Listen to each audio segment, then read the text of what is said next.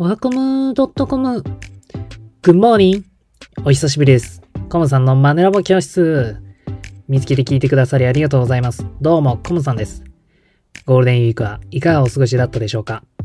きっちりお休みできましたか？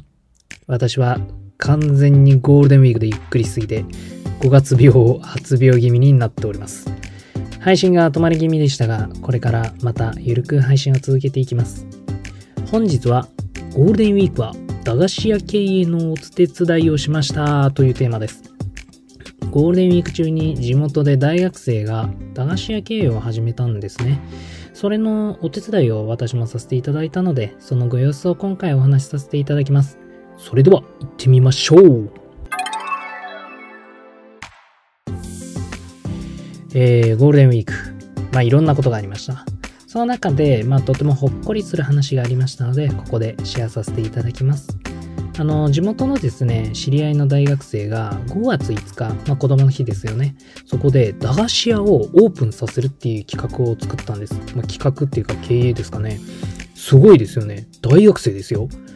で、この子が、まあ何のためにやっているかっていうと、まあコロナ禍の中、子供と地域学生がつながる憩いの場をまあ作りたい。まあサードプレイスですね。それを作りたいという思いがあったからだそうです。いやー、素晴らしすぎる。もうなんか自分の大学生生活がちょっと恥ずかしくなってきましたね。あ、ちなみにですね、この私の地元は、まあコロナの感染者は全国と比較してもかなり少なめになっております。まあ一桁台をキープしている状態で、あのマンボウとかも特に出ていない地域になってます。で、まあ、その駄菓子屋なんですけれども、店長の学生さんとその友人の2人で、まあ、始めたそうなんです。で、物件に関しては、もうなんか取り壊す予定の家を、まあ、貸していただいたとのことで、まあ、なんかこう、ちっちゃなアパートみたいなとこでしたね。いやーもうこれ典型ですよね。そんなんが奇跡的に見つかるっていうか、まあ、よう見つけたっていうし、あの、貸してくださった方もね、本当にまあ、お優しい方ですよね。で、まあ、駄菓子屋なので、まあ、駄菓子をね、こう仕入れなきゃいけないんですけれども、その仕入れもなんか近くに卸をやっているお店があったそうなので、そこから仕入れているそうです。いやー、マジ、こう、企業じゃんって思いましたね。すごいっていう。で、まあ、お店の中なんですけれども、こう、なんか、もらい物とか、まあ、自分たちがね、あの、購入したものとかで、なんか駄菓子屋っぽく制作をしておりました。で、えー DIY が、あの、まあ、趣味の人とかも助っ人で来てくださって、こう、ベンチャー、まあ、受付のテーブルなども作ってましたね。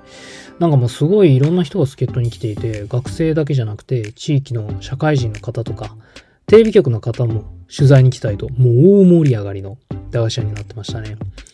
あ、ちなみにですね、コムさんが、まあ何したかというと、あの、押し入れの中になんか子供がこう入って落書きできるスペースを作りたいということだったので、延々ガムテープをプチップチってちぎって、まあ、あの、画用紙をね、こう押し入れの壁一面に貼るっていうことをやってました。まあ、そんな感じです。あとですね、ミニゲームを作ったんですよね。まあ、どんなことかというと、こう、あの、よくあるダーツみたいな感じで、マジックテープでボールがひっつく的が、まあ、あったので、なんかこう、そこのルール作りですよね。端っこは、まあ、飴3個。で、ど真ん中と端の間に当たったら、飴5個。で、ど真ん中、こう、その、飴がたくさんあるとこに手を突っ込んで、手づかみでゲットっていう、まあ、チャンスタイムみたいな感じですね。まあ、そういうルールを作ったのと、あとルールの看板も作ってました。意外とね、あの、絵がちょっと描けたりするので、まあ、それで可愛く仕上げたりしてましたね。あとですね、こう、その駄菓子は看板犬がいたんですけれども、そのね、看板犬ともちょっと仲良くなってましたね。あの、その何日か前にね、こう、本番でっか TV を見て、なんか犬との正しい接し方っていうのを見てたので、ちょっと実践してみたんですよ。で、これね、すごいんです。本当に僕初見だったのに懐いてくれたんですよ。あの、やり方としては、なんかこう、手の甲を差し出して、犬の正面に、まあ、立たずに、座って、まあ、目を合わせないようにして、こう、左手をこう、嗅がせるっていうのがポイントだそうです。だからその手の甲の匂いを嗅がすことで、まあ、こいつ何者だっていうのを犬が、まあ、覚えてなんか警戒しなくなってくれるそうです。まあ、だんだんらしいですね。で、あと、まあ、腰をね、ちゃんとかがめるっていう。こう上からもうガン飛ばすのがもう一番いかんらしくて、まあ、ガチであっちも警戒するので、だからもう吠えてしまうらしいんですね。で、その後ね、もうなんかお手とかお座りとか、おお、初めてなのにやってくれると思って、もうなんかすごい可愛かったんですよね。なんてまあ、ちょっとね、ほっこりイベントもありました。えまあ話それちゃったんですけれども、まあそのね、駄菓子屋自体は本当にその大学生たちが、まあどうしようかってこう考えていって、それでまあ作っているっていう、もうすごかったです。本当にびっくりしました。ややっぱり今の若者ってなんかやっぱすごいんですね。僕たちの時とはなんか行動力とかエネルギーが違うなって感じましたね。それにまあいろんな人にも助けてもらって、まあ、やっぱ人望がある人っていうのはどんどん人が集まるんだなって改めて思いました。それでですね、まあ5月5日のこう開店時の様子はどうだったのか、まあそれはね、次の配信でお話ししようと思います。はい。